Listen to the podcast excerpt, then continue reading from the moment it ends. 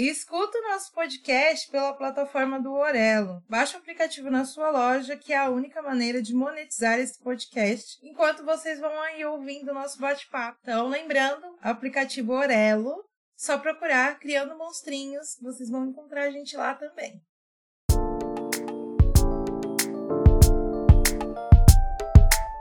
Oi, aqui é a Isis. E a Fernanda. E nós somos do podcast Criando Monstrinhos, onde falamos sobre as delícias e os desafios de criar adolescentes. E o tema dessa edição é Rebeldia Adolescente, nosso episódio 28.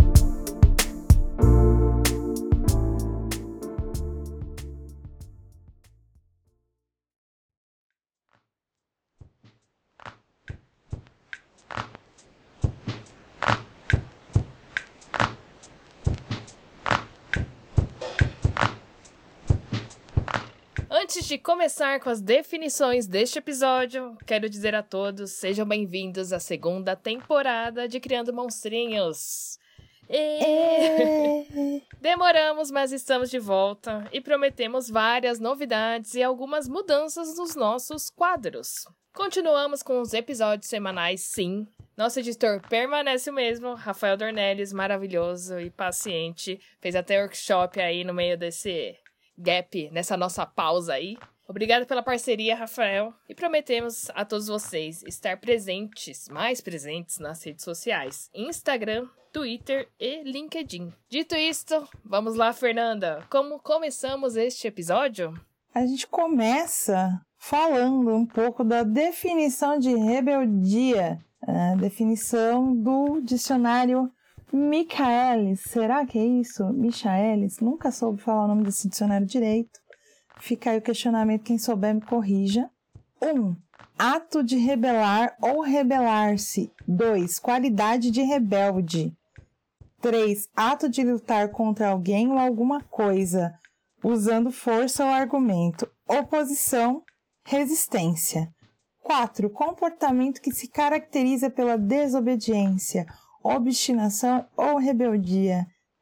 Esse episódio vai ter como base um vídeo da Casa do Saber chamado Adolescência versus Aborrecência com o psicólogo e psicanalista Luiz Alberto Hans. Este vídeo nos conta que a aborrecência é um mito e nos dá quatro exemplos do porquê disto. Para contextualizar o vídeo e o que o psicólogo falou, é a partir dos anos 1960 que começou essa segregação do que era jovem e do que é velho. Em primeiro lugar, vemos a estética do que é considerado jovem, a partir dos filmes, músicas, marketing. Ser jovem é ser descolado, bonito, enquanto idoso ou mais velho seria algo patético. Em segundo lugar, como exemplo, é desta época que a inovação ela fica ligada ao que é jovem, ou seja, culto à inovação fica ligado à rebelião. Antigamente, bem antes de 1960, as crianças e os jovens sempre ficaram juntos às pessoas mais velhas. E nessa época que elas começam a ser segregadas. E aí, vamos lá, o que, que acontece quando a gente separa os jovens dos adultos? É o terceiro exemplo. Em terceiro lugar, essa questão dessa separação, ela vai produzir um tempo ocioso. E esse tempo ocioso vai induzir o aborrecimento. Tempo ocioso, porque se eles não estão ali no meio da comunidade com os adultos, eles não têm o que fazer, né? Então, vem esse tempo ocioso. Em quarto lugar, você induz o pré-adolescente e a criança a ser rebelde conforme a mídia desenha, porque você vai começar a se basear no que a mídia desenha, no que as suas relações ao redor desenham e no que a sociedade, na literatura, enfim, espera dessa fase. Né? Então a gente faz com que o que é esperado vire regra.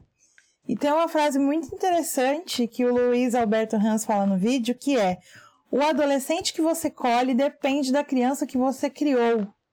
Então é um pouco sobre isso que a gente vai discorrer hoje. Eu até conversei com a minha psicóloga sobre esse tema. Eu acabo trazendo muitas pautas do podcast para minha sessão de terapia, confesso.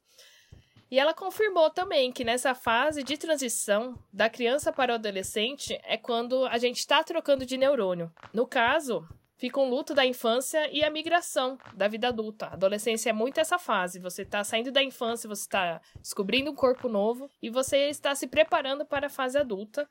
E por isso a gente tenta pensar com acolhimento e, claro, uma boa dose de paciência, que coincidentemente é o nosso próximo tópico: o acolhimento e a paciência. Sim. E não tem como falar de acolhimento e paciência sem pensar na maravilhosa Delisama Santos, que é autora do livro Por que Gritamos. Ela é mais referência na educação infantil. Agora, Elisama está falando um pouco sobre adolescência também, de tantas pessoas pedirem para ela. E, né, porque precisa, a gente precisa realmente falar sobre isso. E ela fala que esse distanciamento ele é normal e importante, tanto para o adolescente quanto para os pais. Porque é na adolescência que a gente está no auge da nossa coragem, da nossa potência enquanto pessoa. Então, por isso eles precisam ser encorajados e acolhidos. E é meio com, complexo porque a gente tem que encontrar um, um equilíbrio entre esse acolhimento e esse, e se encorajar. Então, hormônios e neurônios estão em reforma para essa nova fase. E isso vai fazer com que haja um rompimento com o velho, que é a infância, que, que é ser criança, para que a gente possa construir novas relações, novas histórias. Aí é uma fase do quê? É a fase do adapte-se ou morra, né? Tipo, é meio drástico, mas eu achei muito pertinente essa colocação da Elisama. Então a gente precisa o quê? Respeitar a vontade de fazer as coisas da forma diferente, que é o que eles querem. Mas em paralelo, a gente tem que mostrar que as portas de comunicação, diálogo, estão sempre abertas, que a gente está sempre ali. Então, não brigar contra a mudança. A gente tem que sim procurar equilibrar e defender para que essa mudança aconteça de forma saudável. Quando a gente se coloca em oposição, brigando, tipo, não vai fazer assim, não é assim, tem que ser assim. É uma maneira da gente romper a relação, da gente quebrar o vínculo que a gente tem com, com esses adolescentes. Voltando um pouco do que a Fernanda disse, a criatividade nessa fase, ela também está muito ligada à coragem de mudar o mundo. E também nessa fase que a gente tenta se encaixar em algum grupo. A gente tem aquela parte de grupo, tribo. É uma fase de muitas experimentações. Eu vou trazer aqui no meu caso, eu deixo a Vivi ela muito livre para fazer parte dessas experimentações. Um exemplo que eu trago dela é que ela gosta de fazer maquiagens artísticas, assim como eu, tá? E eu dou todo o suporte necessário para que ela consiga executar o que deseja. Eu dou dicas, compro material, dizendo também o que é melhor para ela fazer, para com a maquiagem, para ficar cada vez melhor. E deixo esse diálogo aberto para que ela consiga se expressar sem medo. Ah, quero fazer essa maquiagem. Vai lá e faz. É um baita exercício de paciência também, porque às vezes ela quer fazer tudo naquele momento que ela teve a ideia. Mas tem as obrigações do dia a dia antes da gente parar e fazer uma maquiagem, né? Eu trouxe esse exemplo porque é algo que foi construído desde a infância dela, esse canal aberto, o diálogo aberto. Então, gente, se você não tá sabendo se comunicar ou acolher seu adolescente, pense no que você fez no passado para poder chegar nesse presente, sabe? Eu não tenho como mudar, a gente não tem como mudar o passado, mas a gente pode começar a entender esse presente e ir modificando o que está ao nosso alcance aí. Por isso é uma boa dose de paciência e acolhimento. Mesmo que você não tenha tido essa construção no passado, a gente pode tentar trazer para esse presente. Vai aos poucos. A gente sabe que é difícil, mas é esse aos poucos. Então a gente vai mostrar aí, tentar falar como a gente lida com tudo isso. Então, eu penso também que quando a gente pensa no passado, que a gente não pode mudar, a gente tem que pensar em quebrar alguns ciclos. É difícil você não educar o seu filho exatamente igual à maneira que você foi criado. Mas a gente tem que sempre colocar naquele ponto de reflexão. Eu gostava do que era colocado para mim quando eu era adolescente? Essa reflexão, esse exercício precisa ser feito todo dia. Ah, mas ele tá fazendo assim porque se eu fizesse assim da idade dele. Mas você gostava? É, é, um, é um lance doloroso. Talvez você vai ter um momento de: nossa, meus pais fizeram isso comigo e tal. E talvez traga dores que você nem imaginava que você tinha. Mas aí, sempre que você faz esse exercício de se colocar no lugar, de visitar o seu eu adolescente, você consegue até entender melhor algumas posturas que seus filhos têm com você, ou seus sobrinhos, enfim, adolescentes que estão ali no seu convívio. E como que a gente lida? A gente lida na base do ódio mesmo. Que a gente traz o que? A realidade. Eu não vou romantizar, não vou falar que é tranquilo, que não tem momentos que eu quero correr na minha casa, entendeu? Eu quero fazer de conta que eu sou o quê? Solteira, sem filhos. Sem obrigações. Eu, exatamente, porque se eu falar para vocês que é romântico assim, eu tô mentindo, não é? Tem dias que o Arthur se acha absolutamente dono de toda a razão do universo. É exatamente essa definição. E ele me deixa louca, louca, louca, louca, louca, totalmente fora da casinha. E aí são os dias que eu faço o quê? Eu vou tentar respirar fundo na hora que ele fala algumas coisas. Eu evito o embate direto naquele momento. Nem sempre eu consigo, porque né, sou humano, eu erro. Mas eu sempre me esforço para evitar o embate nesses momentos. Tem horas que eu preciso pedir que ele faça alguma coisa e é um suplício. Mesmo que em geral, né, em via de regra, ele é muito tranquilo. Ele não é um, um adolescente que fica se opondo. Eu não quero, eu não vou. Normalmente ele não tem esses momentos, mas tem dias que isso acontece aqui em casa. Então, um dos meus maiores desafios quando essas coisas acontecem, que é quando ele quer ignorar a minha existência e a minha autoridade, né, as minhas solicitações, eu fico extremamente irritada, na real, e preciso pensar em forma de reverter a situação sem dar sermão e sem gastar o meu réu primário. Porque, né, meu filho, né, gasta... Porque muita gente fala, não, mas é meu filho, eu nunca pensei. Pensa, gente. Tem hora que eu quero gastar meu réu primário. Sem romantizações. Eu tô dando risada aqui porque quando eu li na pauta que eu fiz, o, a gente escreveu o roteiro, a Fernanda já tinha escrito, eu fui escrever depois, né? Aí eu pensando, nossa, aí eu pensei bem, eu falei assim, é, realmente, a gente lida na base do ódio e conta até 10 na nossa cabeça, às vezes até mil. E tem vezes que tem algumas coisas a gente não responde, porque sei que vai machucar. Assim, a gente responde na nossa cabeça e penso, será que eu queria escutar isso da minha mãe? E aí o que, que a gente faz? A gente reclama na terapia, a gente reclama pros amigos, pra quem é mãe também, no Twitter. no meu caso, eu acho que um dos maiores desafios são as tarefas de casa aqui com a Vivi, ou coisas simples que a Vivi não faz porque ela fala pra mim: Ah, mas você não pediu. E aí a gente pega, pensa, respira fundo, olha para cima, grita internamente e responde com calma. Fala assim, tá bom, ok, eu vou pedir todo dia para você fazer tal tarefa. Porque aí não vai ter essa deixa, né? E também pensando que a gente está no meio de uma pandemia ainda, essa convivência intensa é desesperadora em muitos momentos, viu? A gente já até comentou em outros episódios sobre essa rotina intensa. E no meu caso, sem falar que assim, eu tenho uma TPM que eu tenho uns dias muito específicos aí de ficar brava e tal. Eu fico, tento ficar mais quieta para não responder. Que aí é aquela coisa. Tem o hormônio da TPM aqui e o hormônio da adolescência do outro lado, né? Quem ganha? é complexo. E dentro da minha cabeça só vem os pensamentos. É uma fase, vai passar, paciência. e aí a gente, como conselho de mãe aqui, o que, que a gente acaba passando? O que, que, a gente, que a gente convive, né, com esses adolescentes? Vamos entrar num assunto que acho que é, sei lá, 100% do que a gente fala aqui nesse podcast, que é comunicação. Vai, Fernanda, passa a bola para você agora. Aí, antes de falar da comunicação, eu queria eu queria deixar um adendo. Quando a gente pensa, tipo, é uma fase, vai passar e paciência, eu fico lembrando das fases do Mario, né? Do Super Mario Bros. que eu jogava na adolescência que a gente acha que vai melhorar e não, só piora. O chefão é cada vez pior. Porque quando é criança, a gente fala, não, vai passar essa fase da, do chorar e eu não saber o que, que é, porque ele vai aprender a falar, né? Aí quando aprende a falar, birra. Ah, não, a fase da birra vai passar porque ele vai crescer. Aí passa a fase da birra, vem a fase do porquê. Aí, não, vai passar porque ele continua crescendo. Então, assim, gente, é tipo um chefão, né, do, do jogo que cada vez vai piorando, assim. Não, não melhora, gente, só piora. Curte os bebês, que bebê você fala, não, isso acabou.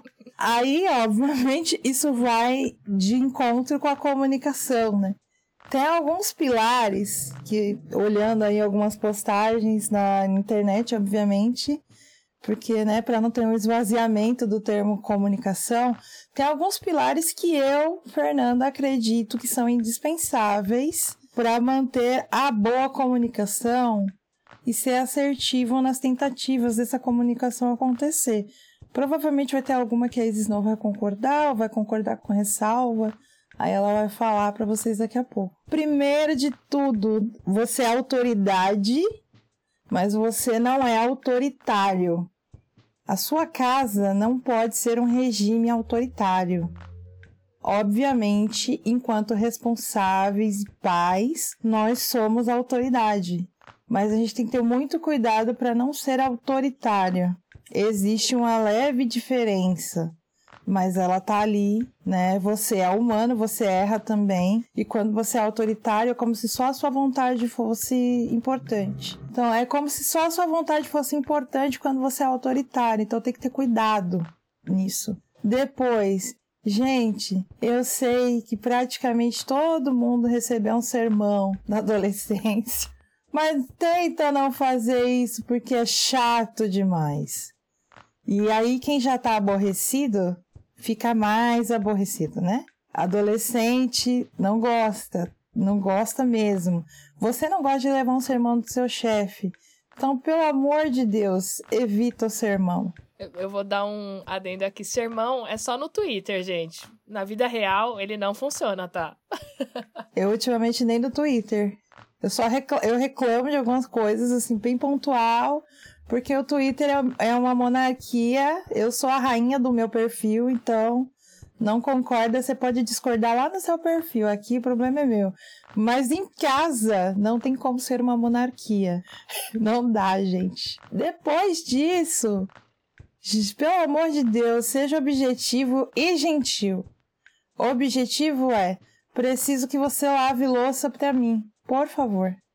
Ou preciso que para o bom funcionamento da casa, essa louça seja lavada todos os dias. Seja gentil no pedido, na, na hora de delegar a tarefa.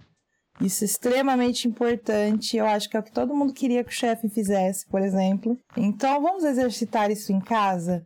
Eu falo muito isso nas minhas aulas de soft skill, dessa questão de a gente exercitar algumas coisas que são para a vida na nossa casa, para a vida fora da nossa casa, na nossa vida pessoal. Depois, o quarto, não menos importante, né? Não é porque tá passando que tá ficando menos importante. Não use jamais, em hipótese alguma, o tom de superioridade com eles. Porque, na verdade, esse tom de superioridade, eu sei tudo, eu já passei por isso, eu sei o que você está falando, não serve para conversa nenhuma na tua vida. Nem corporativa, nem academicamente, nada. Nada, gente. Absolutamente nada na vida vai servir. Uma outra coisa importante que é uma desconstrução do que muita gente fala, né? Talvez que é esse próximo. Já perdi a conta de qual é. Eu acho que é o quinto. Não repita a mesma informação mil vezes na mesma conversa. Talvez você começar e finalizar com a informação seja interessante. Eu inicio falando o que eu quero e eu termino reforçando o que eu falei. Aí, beleza. Você tá reforçando para relembrar sobre o que a gente estava falando naquele momento. É bacana. Mas não fica toda hora, como eu já te falei, e daí, né? Porque a pessoa fica tipo, eu tô achando que eu sou burro? Tá repetindo de novo isso? Não seja essa pessoa, por favor. Sexto. E aí a gente volta na Elisama Santos, né? Tem o um porquê gritamos, né? Não grite ou use alguma linguagem desrespeitosa enquanto você está tendo um diálogo importante, um diálogo sério. Eu, particularmente, lembro o quanto eu odiava na minha adolescência que um professor gritasse comigo em aula. E eu, é, nossa, eu era extremamente insuportável nesse tópico. Porque eu lembro muito bem que teve uma professora que eu tive muito problema com ela porque ela gritava em sala de aula e eu não queria ouvi-la. Eu estou usando a vivência da Fernanda de 15 anos para dar esse exemplo aqui. Não grite, não seja desrespeitoso. Eu ouvia muito na adolescência coisas do tipo: vocês não vão ser ninguém se comportando dessa forma em sala de aula. E isso é terrível, isso causa uma. É uma falta de respeito com o outro que você está cometendo, que vai gerar uma falta de respeito voltando para você. Então, por favor, não faça. Eu vou acrescentar uma coisa aqui. É... Por que, que crianças gritam? Porque elas não sabem se comunicar. Mas aí, a partir do momento que você aprende a se comunicar, que você cria esse laço de comunicação, o grito ele já não faz mais sentido. Eu já tive algumas sessões de terapia aí que ela falou isso. Por que, que a criança chora? Porque ela não sabe outra forma de se comunicar. é muito disso. Então, com o passar dos anos aí, essa parte de gritar, ela não faz sentido. Você grita pra mostrar alguma coisa que você não sabe, entendeu? Aí por isso, a gente não deve gritar com esses adolescentes. É, eles já sabem se comunicar com a gente. Sim, e ainda digo mais, essa parte do chorar, né? Por que, que a gente chora na vida adulta? Eu, particularmente, já tive momentos de chorar de exaustão, porque eu não conseguia mensurar a minha exaustão e o meu corpo estava tão sobrecarregado e isso ia. Eu fazia o esvaziamento disso chorando, que são coisas que o adolescente também faz, inclusive porque não tem uma outra forma de você comunicar aquilo. Então, o choro vem para isso também, né? Aí já passando para o sétimo tópico. Meu Deus, esse tópico é muito complicado. Não comparem irmãos ou filhos de amigos com aquela pessoa em questão que você está conversando, aquele seu filho, quem tem mais de um filho. É que eu e a Isis, nós somos mães de filho único. Então não dá para comparar com o irmãozinho, mas sempre tem o priminho, o filho da amiga, por exemplo, eu falar pro Arthur: olha, porque a Vivi, ela não faz isso com a Isis. Obviamente não, jamais. Então não comparem. Nunca. Você gosta no trabalho quando alguém fala assim para você? Olha, Fernanda, o seu trabalho tá bacana, mas olha o que a Isis fez aqui. Não, a gente não gosta, a gente não suporta. Não façam comparações. Oitavo, e é isso, a gente vem da infância, pensando na, na que a criança, a gente está semeando, né? Vem da infância, mas vai permanecer na adolescência, que é para a gente construir aí os nossos relacionamentos futuros. Não promete o que você não vai poder cumprir ou que você não sabe se vai poder cumprir. Porque, assim, eu particularmente detesto, particularmente detesto real, que alguém me promete alguma coisa e não cumpra depois.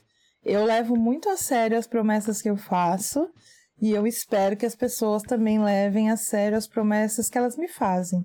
Então eu evito de falar, por exemplo, às vezes o Arthur me pede algo e eu não falo, ah, eu vou comprar para você depois. Eu falo, filho, se houver a possibilidade, eu compro. Se houver a possibilidade, nós vamos assistir esse filme. Se houver a possibilidade, o tempo, nós vamos assistir essa série. Nunca prometa o que você não vai poder cumprir. Não fala, não, com certeza a gente vai ver. Com certeza eu vou comprar isso para você. Não dá, gente. Não façam isso, né? E aí, e aí isso vem da infância. Essa construção vem da infância e a gente mantém ela na adolescência para evitar o dedo na tua cara. Mas você falou que ia fazer isso para mim, não fez. Você falou que ia comprar isso para mim, não comprou. Porque aí quem vai estar tá certo? É o seu filho. E tem, obviamente, vai ter momentos que seu filho vai estar tá, vai tá com razão. Não queira ter razão o tempo todo. E aí a gente volta até pro primeiro tópico, né? Da gente ser autoridade, mas não ser autoritário. Que nós vamos errar. Último, não menos importante. Não interrompa o seu filho, sua filha, quando ele estiver com a palavra, quando for a vez dele de falar. Isso ensina para ele, para a vida, que ele não deve interromper as outras pessoas quando elas estão falando e que ele não permita ser interrompido quando ele está explicando algo. Então, por favor, Quando seu filho estiver explicando algo, ou alguma dor dele, principalmente, não interrompe. Ouça com atenção. Existe uma grande diferença entre ouvir e escutar. Então, vamos procurar pausar, prestar atenção nesse diálogo, para que na hora que eu for a minha vez de falar, eu fale isso que eu vou falar bem ciente do que eu ouvi dele. Agora deixa a Isis com a missão difícil agora, de continuar agora. Eu concordo com tudo que você disse.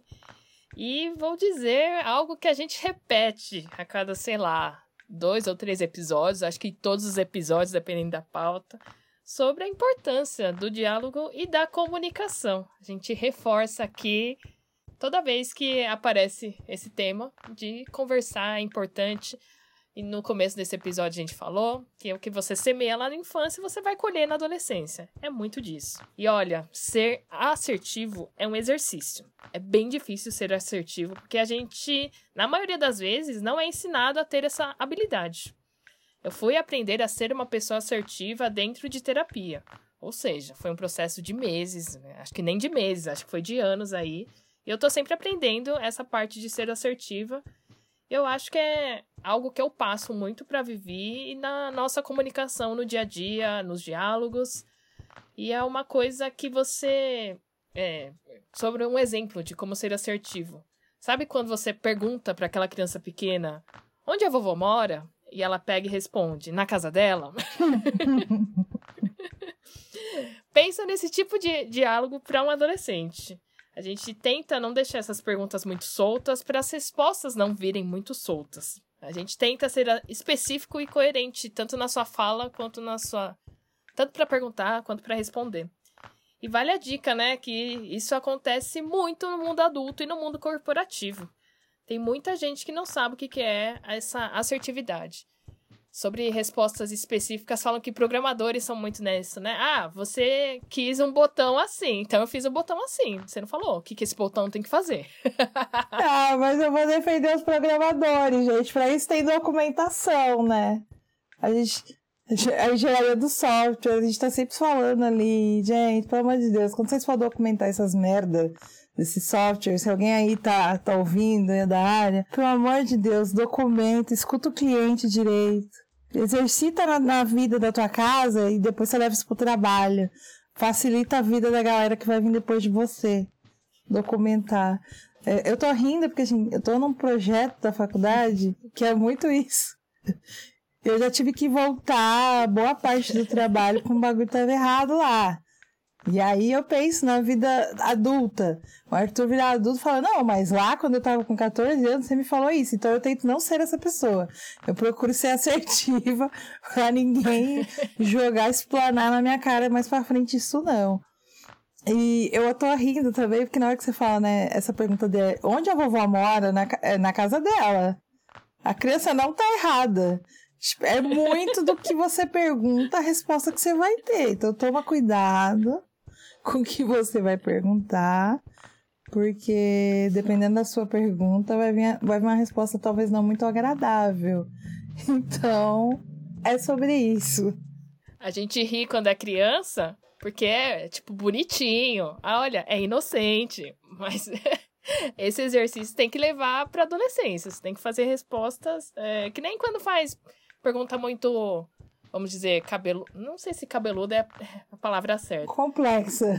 Perguntas complexas, né? Por exemplo, ah, da onde vem os bebês? Aí você vai falar da cegonha? Não, você fala assim, ah, vem da barriga da, da mamãe, por exemplo. Aí é nisso que você tem que ir trabalhando. Se você vai trabalhando isso desde criança, quando chega na adolescência, você consegue dar umas. Fazer umas perguntas que você vai querer escutar uma resposta, né? que você quer escutar. Agora, se você fala, de onde vem a criança, de onde vem os bebês, da cegonha? Aí a criança cresce e fala, nossa, eu já vi tanto, tanto bebê nascer, nunca vi uma cegonha. Aí o que que tu faz com essa afirmação? Onde estavam as cegonhas esse tempo todo? Aí você mostra o bichinho cegonha pra, pra criança maior já, e ela fica lá, meu Deus, mas como que essa cegonha traz o neném? E aí você vai ter que explicar, tipo, você vai se complicar explicando algo. que você nem precisaria se complicar explicando se você falasse da maneira correta. É, não precisa explicar todo o processo. É resposta simples. Criança quer resposta simples. Adolescente quer as respostas mais complexas, mas a criança não. Então, a gente volta nisso.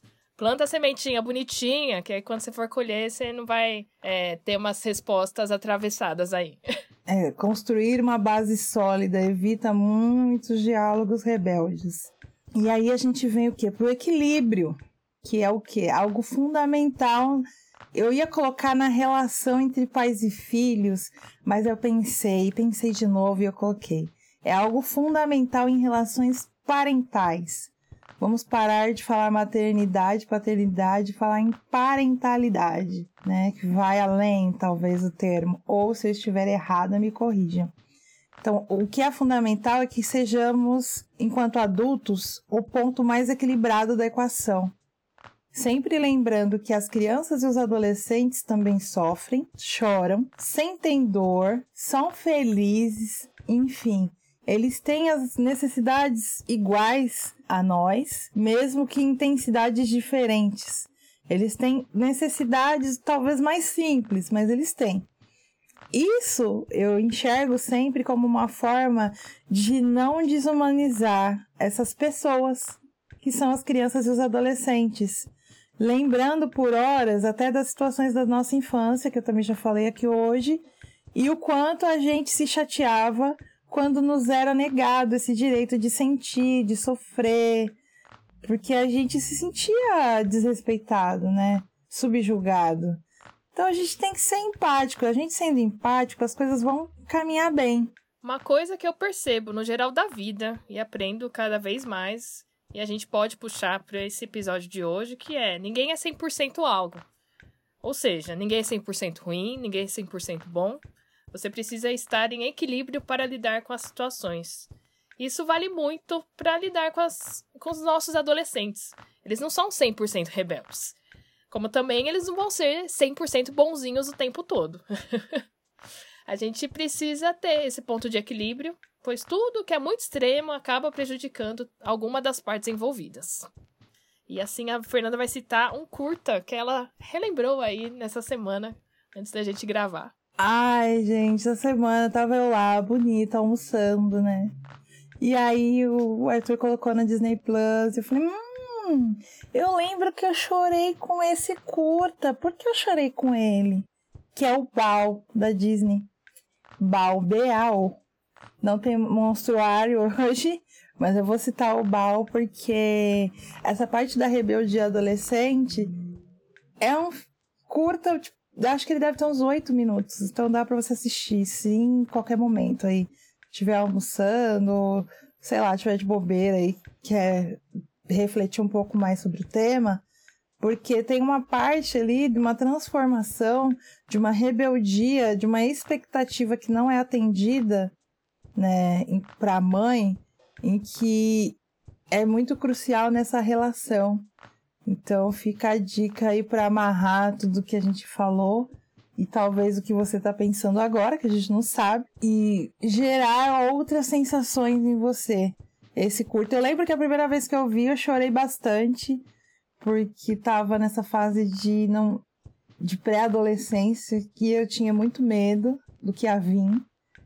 E essa semana já assisti mais tranquila, talvez. A gente já passou da fase do medo, né? Agora a gente tá vivendo. É, eu acho que é muito disso.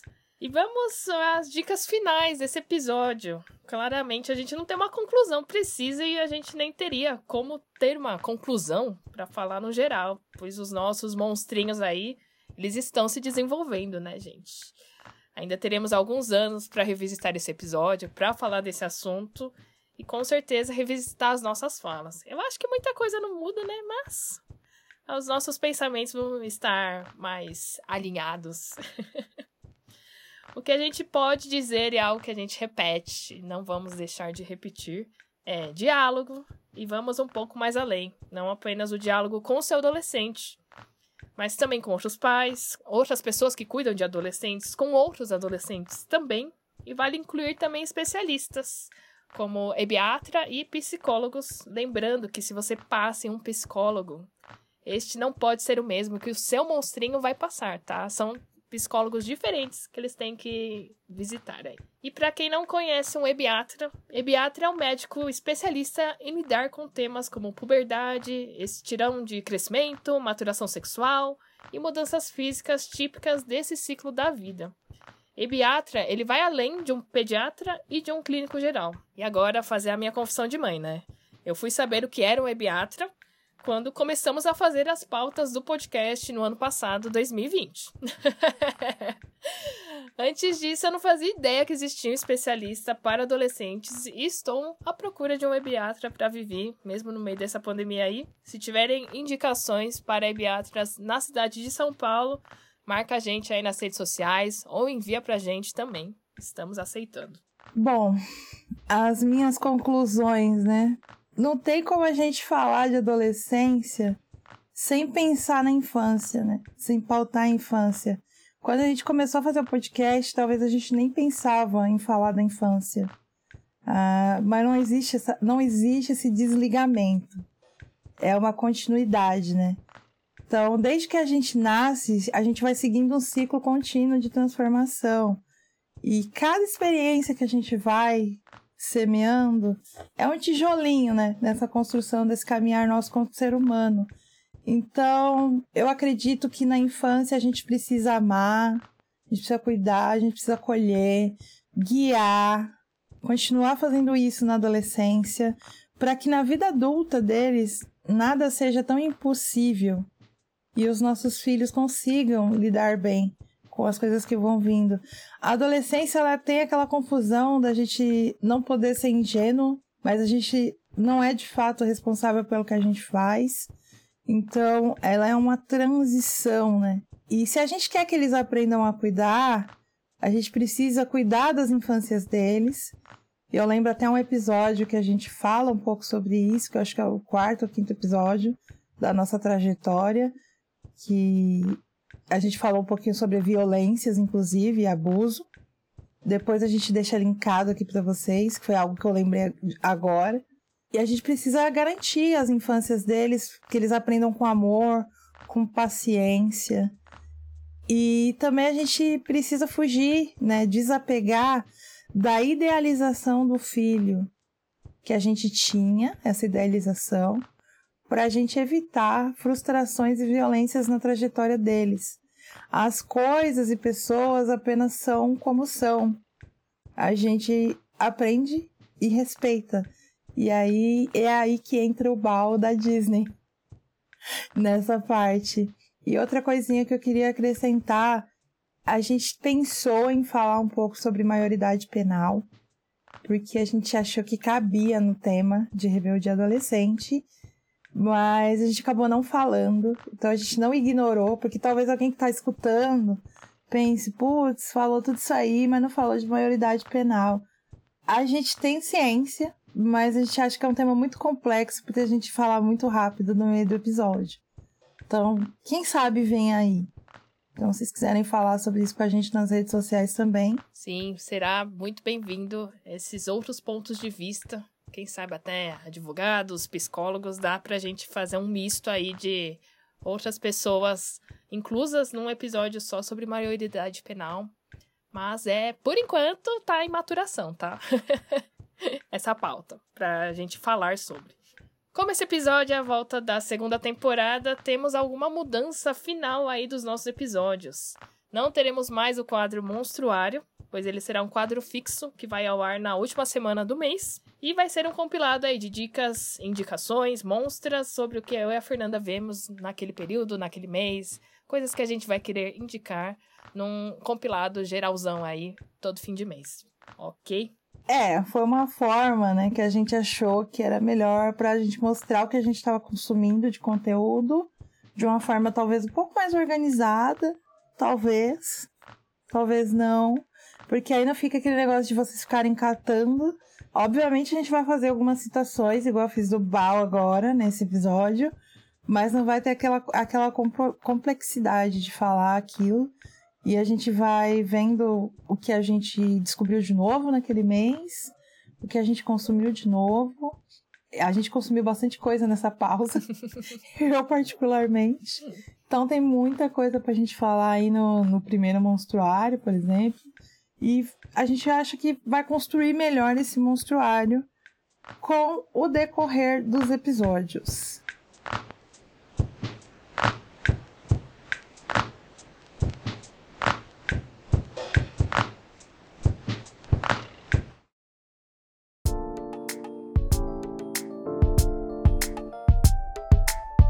Sugestões e parcerias, nosso e-mail é contato.criandomonstrinhos@gmail.com. No Twitter e no Instagram, arroba PCMonstrinhos. No LinkedIn, podcast Criando Monstrinhos. Toda segunda, um episódio monstro às 20 horas. Um beijo e um abraço das mães monstras, Fernanda e Isis.